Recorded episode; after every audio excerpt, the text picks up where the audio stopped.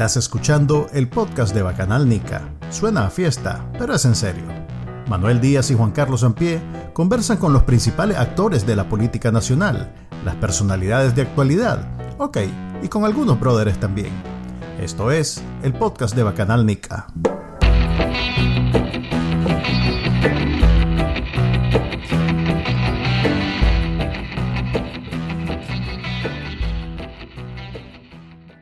Bienvenidos al episodio número 69, creo que es del podcast de Bacanal Nica. 68. 68. Mira, para, para más el invitado ya sabe.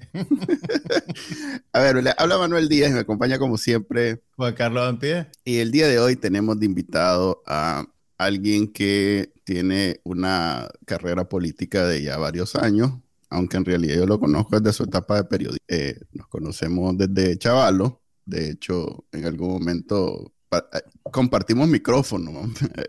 Esta no es la primera vez que, que, el invitado y yo compartimos micrófono. Se trata de Arturo Max, ex embajador, aunque ahora lo nieguen, de Nicaragua ante la OEA. Él es eh, ahorita, asumo, aspirante a asilo político en Estados Unidos. Y nosotros que ya tenemos varios, no sé, años de ser asilados políticos, pues le vamos a dar algunas recomendaciones y consejos. Bienvenido Arturo, ¿cómo estás? Eh, Arturo. Encantado de tenerlo. Eh, es que nada, quiero pedir disculpas porque no había estado con ustedes antes. Eh, es complicado, a veces uno quiere hablar, pero a la vez tiene miedo a hablar, a veces uno no tiene miedo a hablar, pero es un proceso, esta cuestión es un proceso. Lo que sí, lo que sí les puedo decir es que eh, siento contento de estar con ustedes, eh, eh, conmigo con Juan Carlos, con Juan Carlos, con Juan Carlos, que le tengo mucha admiración y respeto de, desde mis días, mis días de la, de la UCA, cuando él colaboraba con el medio este de, de, de Sergio Ramírez y Fabián, ¿cómo se llamaba? El semanario. No, Sergio Ramírez y semanario. Fabián, tu primer medio. El semanario, el semanario. Desde llamaba. los días del semanario. Entonces, no lo conocía, hace más de hace 20 años. Hace 20 años, hace 20 más de 20 años. años. Eso fue. Más de 20 años. De los 90. mediados, diría yo. Al menos yo te empecé sí. a seguir en el 95, 94. Sí, sí, sí, por ahí. 94, por ahí, por ahí. 94, 94. Manuel estaba en Entonces, primaria en esa eh, época. Yo empecé a escribir sobre. Ajá. Ahí nos conocimos, yo, de hecho. Yo empecé a escribir sobre inspirado en Juan Carlos. Ah, la es culpa mía. no, bueno, por esa época, ¿no? Por ahí andamos. Sí, por ahí andamos. Y a Manuel, okay. a Manuel eh, lo conozco, lo conozco también más o menos ya de los 96, 97, eh, sobre todo por las radios cuando estábamos más chavalos, ¿verdad? Y eh, mucha admiración y respeto porque él comenzó Bacanal Nica y lo convirtió en, en lo que es hoy, pues. Y a partir de 2018 transicionó del entretenimiento a a, a, a, la incidencia en el cambio, el cambio político social en Nicaragua. Se convirtió en una trinchera. Después de, que, después de que era un medio de entretenimiento, se convirtió en una trinchera. Mucha gente no está dispuesta a hacer eso. Prefieren seguir Gracias. hablando de farándula y de, y de chisme. Y, y, vos pagaste el precio porque tenía éxito. Estabas en lo que estaba rankeado.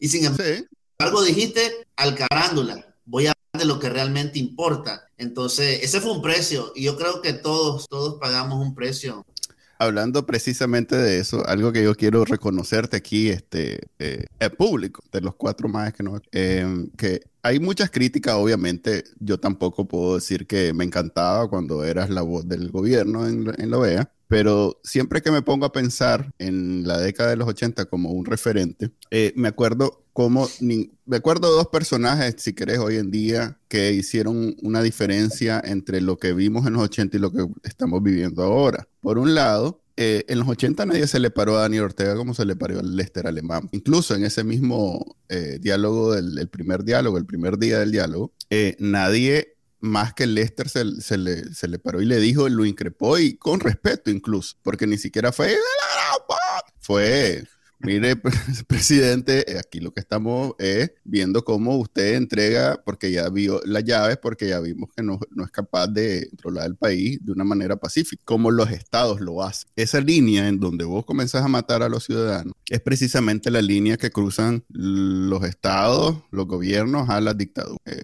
entre otras, pues aquí hemos discutido ya de varias. Y la segunda eh, es cuando me pongo a pensar que de toda esa década de los 80, exceptuando tal vez el comandante cero, Eden Pastora, que, que incluso se fue al Frente Sur a volver a agarrar el, el, el, fusil y todo lo demás, que dicen que era una cuestión financiera, pero bueno, la verdad es que lo hizo. Ningún diplomático en la era de los 80, en la época de los 80, hizo ese cambio que hiciste vos, pues, que hacer la denuncia pública en la OEA todavía en funciones y, y, no irse al suave, pues ni siquiera es que dijiste, pues yo me retiro porque como el abogado de, del caso en, en, la Haya. es que ya estamos, ya estamos pensando diferente, dice el maestro. No, vos te paraste y dijiste, a ver, este señor es un... Como dicen, que, más, quemaste el rancho, el puente, todo. Sí, e, eso a mí me parece, este, que, si bien te podemos, podemos tener diferencias con lo que hacías antes, eso, puchica, ninguno de estos comandantes que, que, se las tiran de ser muy valientes y muy consecuentes con la, eh, con, la, ¿cómo se llama? Con la, el espíritu revolucionario y no sé qué, hicieron eso. Y ahora,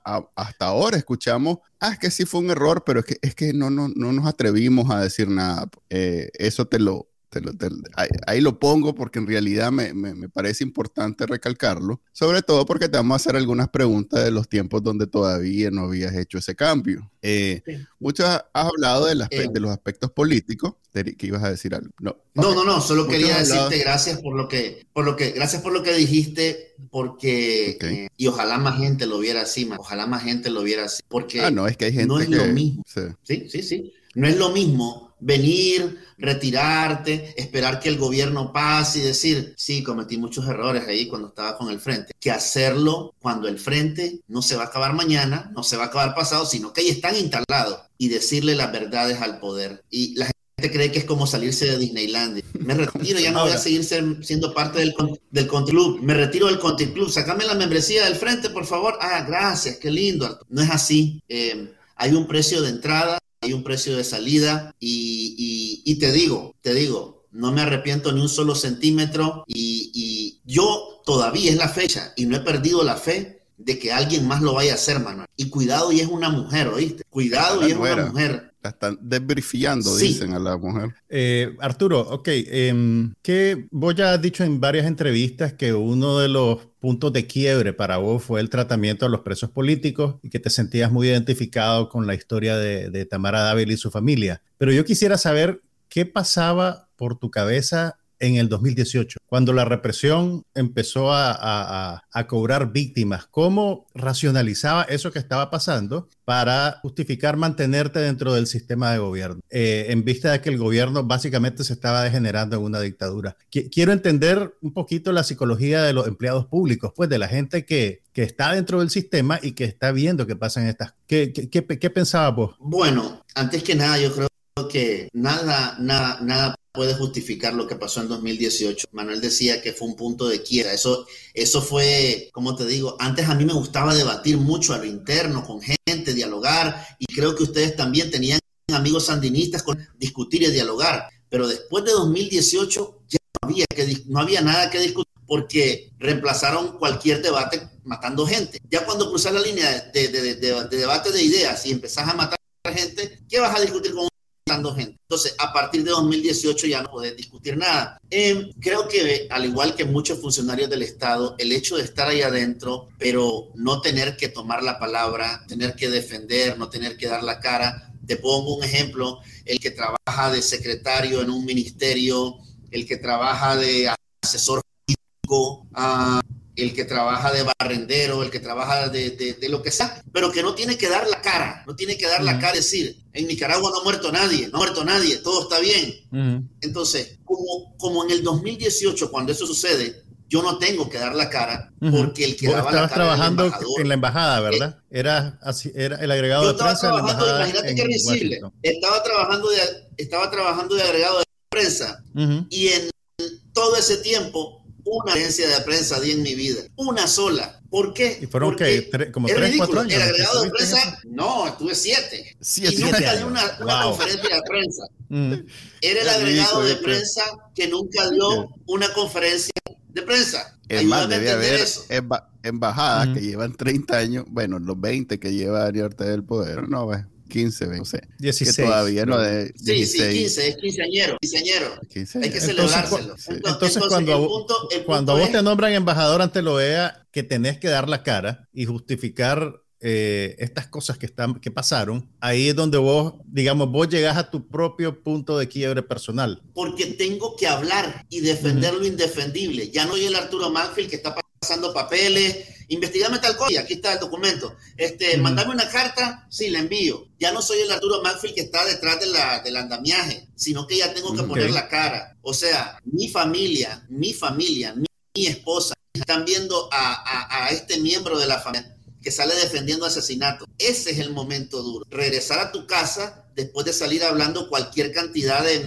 mentiras y tener, tener una familia. Mi esposa 80 huyó de Nicaragua y fue a Guatemala. Ella sabe lo que es un exilio antes que yo. Entonces, cuando ella me ve dando la cara, me dice, tenemos que hacer algo, estar en esto. Pero ¿cómo nos salimos de esto? Porque no es solo, ok, me voy, Rosario, gracias por todo. No es así nomás. Son implicaciones económicas, políticas y seguridad para tu núcleo, tu familia inmediata y para tu familia extendida, tus amigos incluso. O sea, es una cosa bien compleja. Pero, pa- pero para mí fundamentalmente, eh, eh, muchachos, es cuando tengo que dar la cara. Eso es la parte Mm. dura. Yo tengo contado con los dedos de la mano los cuatro discursos que di. Cuatro. Ujú. Cuatro Y las intervenciones otras públicas. cosas que eran tal vez, o sea, así como de discurso, Ujú. contadas con los dedos de esta mano. O sea, es como, porque solo estuve cinco meses, cinco meses. Y entonces eh, me tocó la Asamblea General y esa fue, eso fue duro, porque tuve que decir el fam- la famosa, no fue discurso, fue una intervención de, de tres párrafos en las que tuve que decir que las elecciones fueron libres de toda basura. Ese fue el día más horrible de mi vida. ¿Libre de Hubieron otros momentos ese día, pero ese día, ese día fue un día horrible para mí. Yo vine desbaratado porque ¿cómo, cómo, cómo, cómo puedes ir a tu casa después de haber dicho eso? Entonces, lo único que me, que me da un poquito de ánimo era la idea de poder hacer algo por los presos políticos, porque yo sabía que ahora mi conversación ya no es con el embajador, no con el asistente, es con Rosario. Entonces uno dice, ya hablo con ella directamente, se le pueden decir cosas. ¿Y Entonces, tenía espacio es para decirle cosas? Te- ¿Tenía espacio para decirle Pues cosas? fíjate- ¿Lograste plantear al- alguna preocupación por los presos políticos? Mira, lo hice con el equipo de asesores. Estamos reunidos el equipo de asesores, pero hay un, hay un miedo, una autocensura. En esa reunión en la que estaba Tardencilla, estaba Michael, Michael Campbell Jr., estaba eh, mi estaba yo, estaba. Después vamos a hablar de esa historia, en fin. En esa reunión yo les dije, muchachos, algo, pues. Venimos de una paliza diplomática de la Asamblea General de la OEA, entonces vamos a reagrupar y a reor- re- replantear la estrategia. Entonces yo les dije, hagamos algo, liberemos a 20 presos de los que están en pésimas condiciones, tercera edad, con enfermedades crónicas, liberemos a 20 presos, agarramos a otros 20 presos de- del sistema penitenciario común que también tienen en situación difícil y demos una conferencia de prensa en la que el gobierno de reconciliación y unidad nacional libera a 40 presos. Quedamos bien ante la opinión pública, quedamos bien con las bases, eh, es una manera también humanitaria de actuar porque esta gente se nos puede descomponer en cualquier momento, o sea, ya son viejitos. Entonces yo, yo, yo oré. ¿Y qué te pensé, decían, qué te repensé, decían le dije a mi esposa, "Hoy colegas?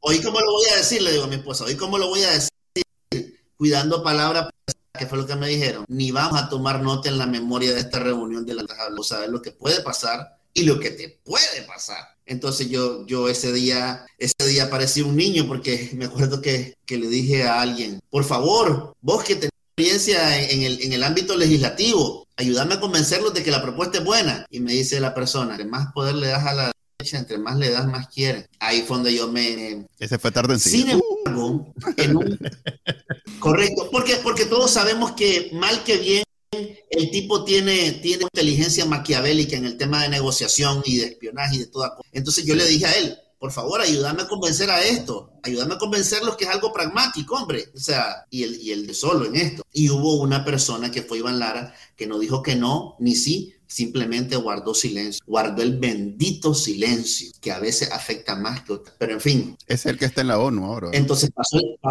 pasó el tiempo, pasó tiempo, y en un momento en que las cosas estaban bien con Rosario, que había una, un clima agradable, no había mucho estrés, cercanos a Navidad, y había una interacción con, con, Almagro. Yo estaba trabajando con, con, Almagro en el tema de Navidad sin presos y un, un, mandato que se le había dado a Almagro para gestionar este tema. Y entonces yo ahí con, ese, con esa excusa, en un día de esos bonitos, lindos y con un clima agradable, ¿Cómo estás, Arturo? ¿Todo bien, compañera? ¿Todo excelente? Ah, entonces yo dije, sí, y hablé con Almagro, este, yo lo miro, yo lo miro como optimista con el tema de la liberación de presos. Él dice que aunque sea hagamos un pequeño gesto, alguna cosa y a ver qué hacemos, y, yo lo miro favorable. Pero así, así como una cosa bien, bien super light, super, super descafeinada. ¿Y qué te contestaron? Ese, ese día me cayó lluvia tarde, mañana y noche. Ese Pero la magia que te respondió. ¿Qué te respondió ella? Eso no, fue una llamada directa con ella, ¿no? Sí, sí, que no. ¿Y qué te dijo? Y, no voy a repetir, no voy a repetir palabras porque esa no es conveniente, pero o sea, así como bien, la palabra más usada en esos momentos, la palabra más usada en esos momentos es actúa como terrorista. Ah, y que, y que gustando y que me estaba gustando y que estaba gustando demasiado el trabajo de embajador que cuidado lo perdía. A la pucha. Ese día, e, ese día después me cayeron.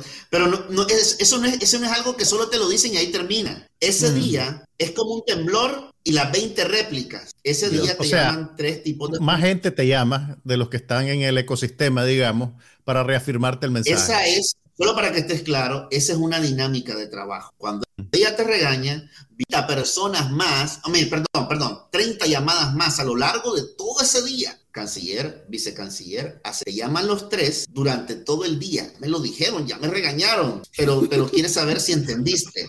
Sí, entendí desde que ella me lo dijo que no. Entonces, ok, ya almorcé, ya estoy tranquilo, otra vez en el teléfono. ¿Quieres saber a la si que si andas perdido, que es terrorista? Por estar viviendo en el imperio. No, y, no, no, pero sí, llevas muchos años ahí, te está gustando. Cuidado, te mm. mandamos ahí a, ¿a dónde? Bueno, pero, pero la cuestión es del Sur. pasó, a Osetia del Sur. Ya almorcé, todo tranquilo, todavía estoy. Otra vez, ahora es el que lo dijo en la mañana. Sí, le dije, me lo van diciendo me lo van diciendo 10 veces en lo que va el día, pero quieres saber si entendí. Sí, sí entendí, entendí desde que ella me lo dijo. Ok, ya, llego a mi casa, tranquilo, termino el día, me relajo. Otra, Otra vez el teléfono. ¿Quién es? La vicecanciller levantando. Quieres saber si entendí, entendí. Mm. Que si estás perdido, que es terrorista, que si se te subieron los humos. Y es lo mismo, la misma palabra. Es que, es que eso, eso, es, eso se repite. Vos tenés que ser una persona que tome nota y repita como esclavo, ¿ya? Y ¿Cómo, se comunicará? ¿Cómo le pasará la dirección a los 30? Ah? ¿Tendrán un grupo de WhatsApp o algo así? Escuchá, escuchá, sí. Ya pasó, ya cené, ya voy a dormir, ya película en Netflix, todo tranquilo para desestresarme. 11, tratando de conseguir. A ver si ah, sí, sí entendí, de verdad que entendí. Entendí desde la llamada primera en la mañana y ahora ya son las 11 de la noche.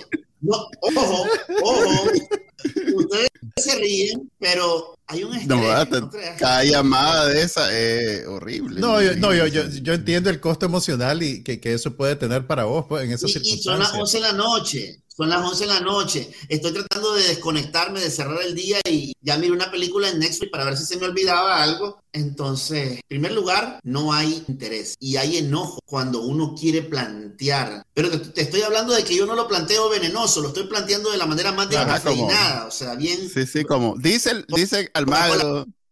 Coca-Cola cero, o sea, sí, y no digo yo, no digo yo, al madre que está pues planteando de eso, pues, pero lo que sí es que lo miro bien, yo creo que estamos en Navidad casi, podemos hacer un gesto y como somos gobierno de reconciliación y yo miro bien la propuesta de él, no soy yo, ojo.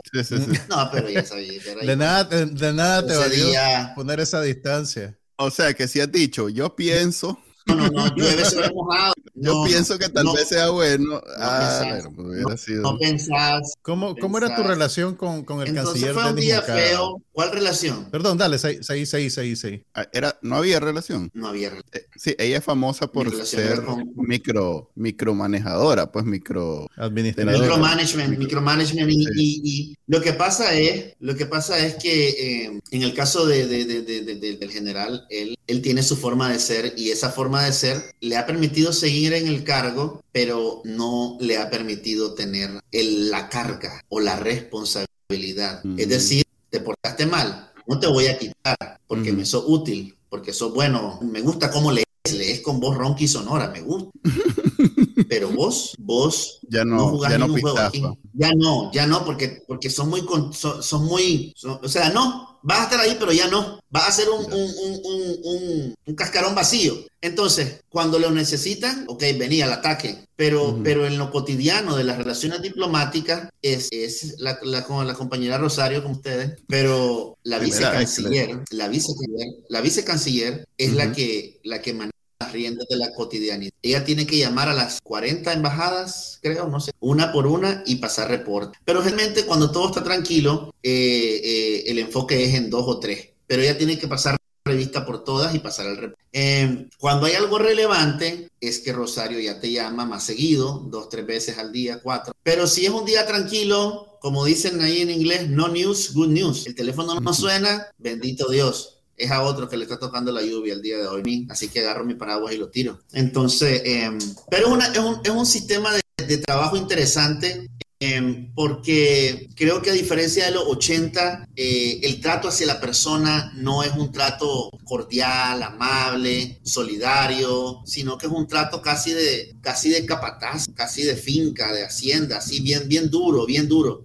A menos que yo tengo que reconocer que había momentos en que todo era lindo, pues pero eran momentos, ¿me entendés? Es, es, una situación bien complicada y por esa situación complicada, te pongo un ejemplo. Hay un diputado ahorita que es conocido como el guillotinador de ONS. Él está viviendo su momento ahorita. Él está en el hit parade, como decimos. Él está contento. Él se cree el, el, el más grande ahí en la Asamblea Nacional y anda alegre. Ah, me llama la compañera me llama el comandante. Entonces, él, se siente realizado, él, él se fantasía, se, ah, se, se, vuelve una cosa tremenda, mas no sabe que en cualquier momento le va a tocar su día lluvioso. Y cuidado hasta le toca más. Pero, pero, pero lo que te quiero decir es que cuando, cuando, cuando te felicitan, cuando te aplauden, yo voy por más, por más ONG, voy a ser más duro, voy a ser más radical. Pero esas cosas son como son como momentos, momentos. O sea, los únicos que están estables, los únicos que están estables y fijos son los que son de la familia. Aunque tengamos un, grado de, nivel de consanguinidad o de familiaridad, pero son de la familia, no hay problema. Suena como, una, dinámica, suena como una relación abusiva, como la, dinámica de las relaciones abusivas. Es, es una relación abusiva porque aparte de que te maltratan, si vos quieres romper el silencio, te dicen, y nadie, nadie, perdés tu identidad, tu razón de ser. Yo estaba viendo un, un un reportaje de Netflix, no sé si lo han visto, una serie sobre los mormones. hay, hay, una nueva serie de Netflix, ¿no la han visto? Bueno, está, extraordinaria. Son los, mormones, eh, se llama IFCD, son como los ultra, ultra mormones, no son los mormones normales, pero lo que te dice la secta es que si vos te salís, sos nada, sos menos que nada, y es una cuestión psicológica, ¿me entendés? O sea, no solamente perdés un trabajo, perdés, perdés tu razón de ser, ya no sos Arturo, no sos nada digo, me vale infinidad porque la identidad que yo tengo no viene de la persona, viene de Dios, viene de mi familia. Y si tengo mi familia y tengo a Dios, lo demás me resbala como el aceite. No necesito. Pero bueno, yo soy una persona más joven, hay que tomar. Sí, hay ido. de la vieja guardia, pero alguien. Hay ido dos elementos. Por un lado, como decía vos. la vieja guardia eh, alguien que, que viene, eh, digamos, conectando su identidad con el sandinismo desde el setenta y pico, que le digas que se lo va a arrancar, es algo, pues, que, que les duele mucho más. Y por otro lado, cuando decís que en los 80 era diferente, yo creo que el, Frente Sandinista, si bien siempre ha sido una organización político-militar, eh, con, con, mucha violencia, bien vertical, pero en los 80 era un colectivo el que controlaba. O sea, ellos tenían, los hermanos Ortega tenían un control mayor, digamos, eh, eh, un, una, una, cuota de poder. Pues, sí. El tuquito de ellos era el más grande, pero no era el 100%. Hoy en día es la familia, es un negocio familiar. Pues yo decía en Twitter este, que el negocio familiar más lucrativo que ha tenido Nicaragua no es ni los Pelas, ni los Cohen, ni los Baltoanos, es el Frente Sandinista. Porque hoy en día, como dice Arturo, los únicos que están seguros ahí, ¿cómo, quién, quién es, quién, cómo, ¿quiénes son? O sea, si buscas una analogía, solo si sos hijo del dueño, si sos pelas en, la, en, la flor de caña, es que estás seguro en tu, trabajo. Pues. Igualito en el frente. Solo si sos Ortega Murillo, estás seguro en tu trabajo. Y son los que ascienden a, los cargos más altos. Pues, o sea, ¿quién anda representando a Nicaragua ante China? El hijo del patrón. no anda Moncada, ni por cerca. Ahorita acaba de ir Moncada y solo llega en función de, escuchar y, y, leer lo que le dieron para leer. Ok, ahí tengo algunas preguntas. Eh, Vos algo hablabas. interesante también, algo interesante. ahorita, que decía eso, algo interesante es que eh, cuando él sale, después de lo que yo hice, no hay confianza ni en la propia, no hay confianza ni en casi todas las intervenciones ante organismos internacionales o son grabadas, pregrabadas o mm. las vas a hacer aquí, pero vamos a estar todos así porque no queremos eh, otro Arturo Macfi. Y nadie está saliendo del país solo Nadie está saliendo del país solo. Pero eso no es un embajador, no me importa. Ni el canciller está saliendo. Mandámele dos escoltas. No es solamente por aquel asunto de que los no solo por aquel asunto de que eh, la familia, la familia, no solo por eso, sino porque es un asunto de que no hay confianza en nadie, en nadie, no hay confianza. Eh, eh, yo decía algo en un artículo que así como están los 184 presos políticos aislados, Ortega y Murillo también son presos, presos del temor, presos de una desconfianza horrorosa porque no saben de dónde les va a venir la puñalada. Yo no sé si es que ellos se hacen los ciegos a veces porque saben que hay gente que le está robando, que hacen contrataciones y hacen grandes negocios. O, por ejemplo, si vos vas a invertir en un proyecto de energía o de lo que sea, dame a mí mi tajada y yo te hago el contacto con la autoridad máxima. Yo no sé si ellos dicen, vamos a dejarlos que roben, pues, pero para mantenernos en la jugada. No sé, pero, pero hay cosas que ellos como que toleran, pero, pero el tema de la, de la prisión, vuelvo a la prisión, la prisión en la que viven es enorme porque viven en la prisión de la desconfianza y el miedo. Es una desconfianza horrorosa y ha aumentado, ha aumentado. Yo diría desconfianza tirando un poco a paranoia y lo otro es, viven en una cárcel porque ni siquiera AMLO, el mariachi de las dictaduras que nos han hecho llorar y llorar, AMLO, AMLO viaja, viaja ah es porque lleva la voz cantante de las dictaduras, por eso es el mariachi. Entonces él viene a Honduras, Guatemala, El Salvador, y cuando va a llegar a Nicaragua dice, nos vemos, me voy a la Ahí no. hizo, una gira centroamericana y no fue a Nicaragua. AMLO es loco, pero no baboso, decimos en Nicaragua. Igual Fernández. Fernández podrá hacer lo que sea, yo te pregunto algo, ¿cuál fue el último presidente que visitó el Carmen? Presidente legítimo, no dictador, presidente. Te iba a decir Maduro, pero... Y hay Canel, Canel es... Eh, Juan Orlando Hernández. Ah, bueno, cierto. Juan Orlando fue el último. Cierto. Ahorita, pues. Orlando, pero, pero dije presidente legítimo. Tres, meses antes de que lo echaran preso. sí, bueno, son detalles. En su momento. En su momento era legítimo. Ok, analicemos esto. En seis meses, decime un presidente que haya venido después del fraude electoral, un solo mm, presidente, aunque sea de Chiquilistagua, decime uno. Esa es la mm. otra prisión que yo y el otro que ellos viven. No hay uno, Manuel, no te dé dolor de cabeza, no hay. No lo pensé. Pues que Nicaragua, ah, la pandemia, hombre, es la pandemia. No es, claro, Solo para que estés claro, han pasado siete meses desde de, que em, restablecieron relaciones con China. Xi Jinping no ha hecho ni siquiera una videollamada como la que tenemos. ¿Vos pensás que eso es casualidad? Eh, creo que ellos viven su propia... Su, esa es la palabra. Y yo tuve contacto con, diplomáticos chinos. Yo tuve contacto con diplomáticos chinos. Y te digo, o sea, el hecho de que ellos no... El, el hecho de que ellos no el hecho de que ellos no disimulan las atrocidades, por ejemplo, meter los presos a todos los candidatos, ese tipo de cosas, ni siquiera, ni siquiera le gusta a, los propios no le gusta, porque son atroces, son, preguntar.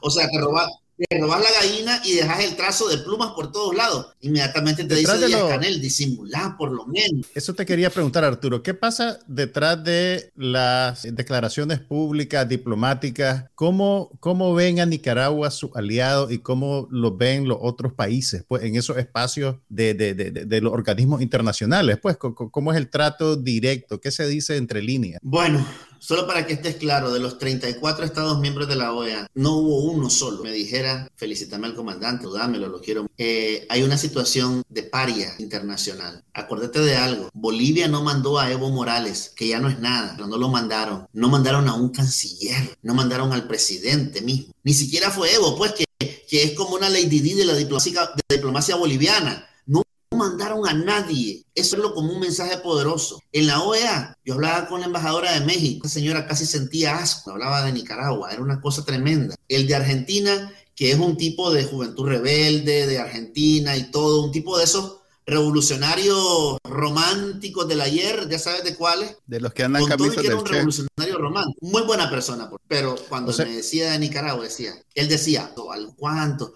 Por favor, por lo menos dejen que vaya la CIDH porque nos ponen en una situación incómoda. Pará, che, nos ponen en una situación incómoda. o, sea, o, sea, que como se dice, los aliados se, agarran la nariz cuando hablan de Nicaragua, pues, y, dicen lo que tienen que decir, pero realmente eh, en algún nivel no aprueban lo que está.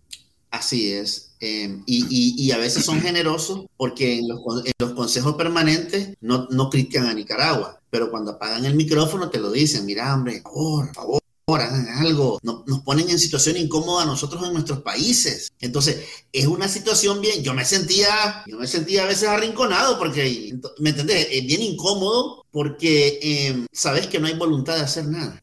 Entonces, a veces yo sentía un poquito bullying, bullying en el sentido de que em, todo el mundo se te acercaba para eso. Entonces, no había nadie que te dijera, sigan adelante, manténganlos encerrados a todos. Nadie, nadie de los 34 estados miembros de la OEA, una sola zona, jamás se me acercó a decirme, sigan torturando, van por buen camino. Nadie. Ok, tengo algunas preguntas. Ah, dale, termina. No, no, no, no, dale. Tengo algunas preguntas. Eh, como te decía, Quedan 10 minutos, pongámoslo al pilo. Sí.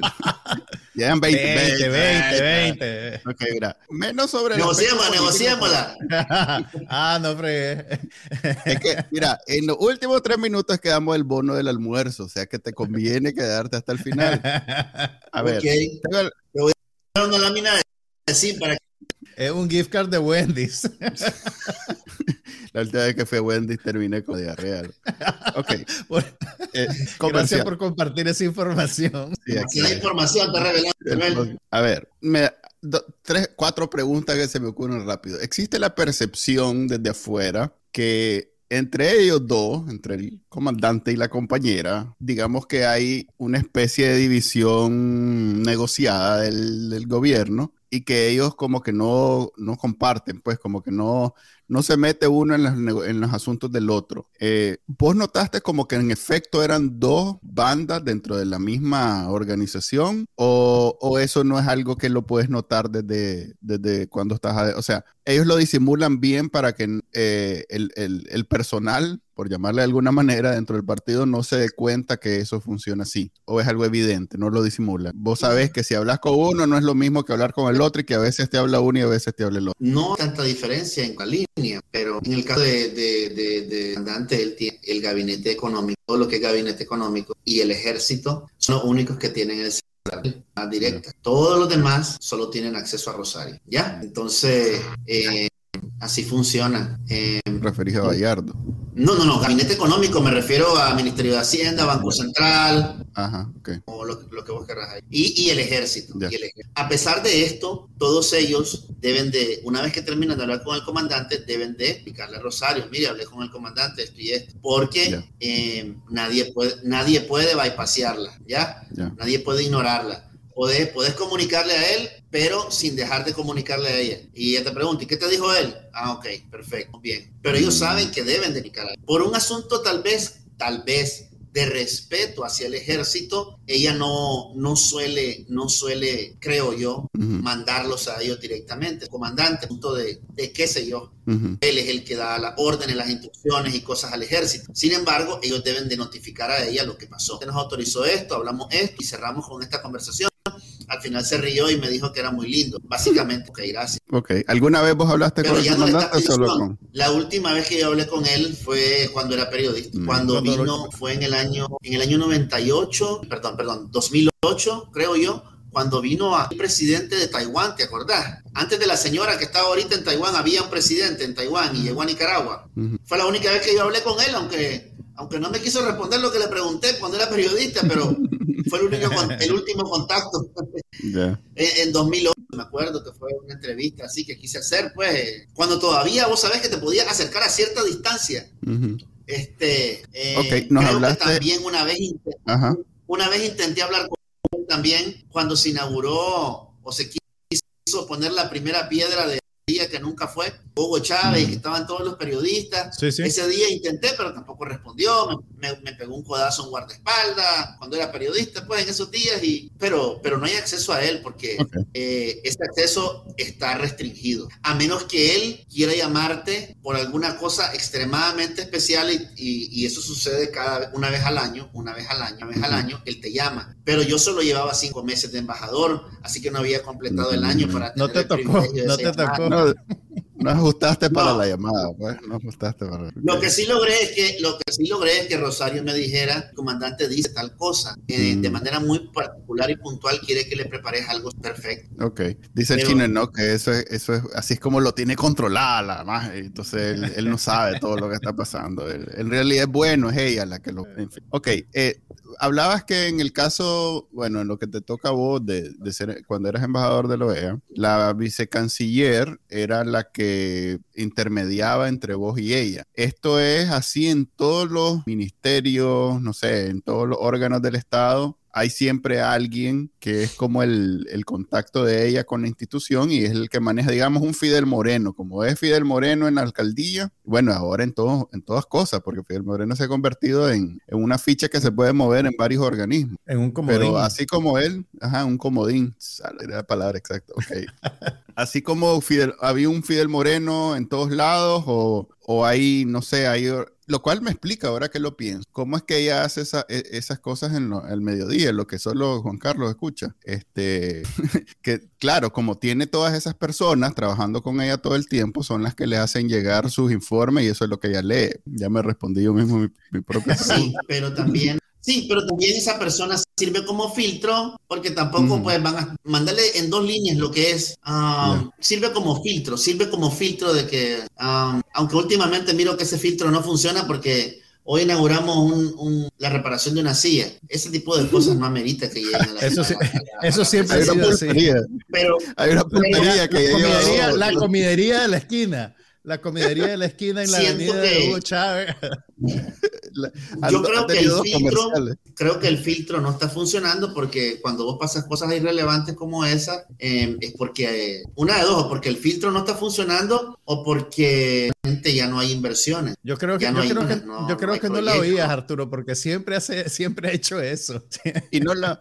Eh, eh, de plano, no, lo, no la, empecé a oír cuando la empecé a oír cuando fui embajador porque eh, mal que bien es importante o era importante saber por dónde andaba la cuestión, más o menos. Claro. Em, claro. Pero yo tengo que decir algo porque si no soy mentiroso. La mayor parte del tiempo, con mucho cariño y respeto, la mayor parte del tiempo, no todo el tiempo, debo decirlo, no todo el tiempo, que siempre hay alguien que te va a manipular o te va a sacar un extracto, pero la mayoría del tiempo me voy a decir que no. Em, pero, pero como te digo, no puedes defender, no puedes defender, hay cosas que no puedes defender. Sí, sé que Hitler era bien educado. En Vamos cerrando, pues muchachos, entonces, este, este espacio tan alegre. Tenés 13 minutos. Ya viene, ya viene el, el, el, cupón, como te digo, siempre llega en los últimos tres minutos, hombre, A ver, tengo una pregunta sobre este. ¿Cuántos años tiene Bacanal Nica? Respondeme eso porque quiero saber, quiero saber cuántos años tiene. ¿Qué año estamos ahorita? ¿Qué año? 2022. 2022. Ok, va a cumplir ahorita en julio 21 años, ya mayoría de edad. ¡Wow! mayoría de edad. Hacer tu pregunta, hacer tu pregunta, que está queriendo meter conversación. Sí, ya, ya se me olvidó. 21 años para Canal Nica. Eh, eh, esa era una y una para Juan Carlos. Juan Carlos, eh, rápidamente, hacelo. Tenemos tiempo. Dice que llevamos 48, pero yo no le creo. Pero en fin, las 10 las 10 películas que uno debe de ver antes de morirse, según. Ah, la puchica no fregué. Te lo voy a mandar por escrito. Te lo voy a mandar por escrito. No, no, no, no, no, no, no. ok, decime las 5 películas, las películas que ah, vos has visto más de 5 veces. No, fregué, me dejas de tarea, loco, para ir a hacer cuenta. ahí, te paso, ahí te lo paso por solo son 5.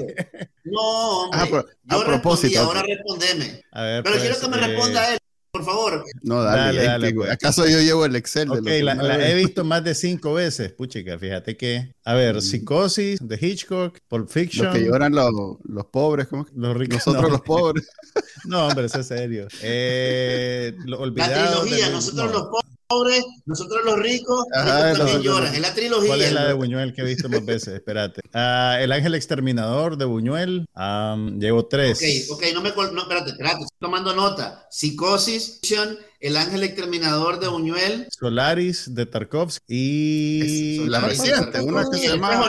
No, no, no, la, la, de Tarkovsky. El espejo 1973. no. el espejo no, Solaris. Solaris es, la que he visto más veces. Y, puchica, ¿qué más? Ningún japonés más. Tiene que haber al. Nada de Kurosawa. pero no cinco veces, pues, ¿me entendés? Es que realmente muy pocas películas las veo tantas veces. Ben Hur, eh, a huevo lo he visto cinco veces. Sí, Ben Hur, probablemente. Los de No, no, no. El maestro de la bestia lo daban semanal en los 80. Ahí, ahí, tenés la lista. A ver, Manuel, apurate, te quedan dos preguntas. Espérame, no, no, no, no, no, no, no, espérame, Manuel, espérame, voy a repetir. Psicosis, Pulp Fiction, El Ángel Exterminador, Solaris. Y tú película, si, si, tuvieras que morir hoy, no te estoy diciendo la muerte, ah. ¿qué película sería la última película que miraría? Ah, bueno, entre esas cinco tenés que meter, y sería probablemente la última que vería, el, eh, ah, La Noche del Cazador, con Robert Mitchum y Shelley Winters. Esa es mi película, o sea, si me arrinconás contra la pared y te tengo que decir una película, es La Noche del Cazador. Espectacular. Voy a tener que verla. en, blanco y en blanco y negro, Blanca no, entonces.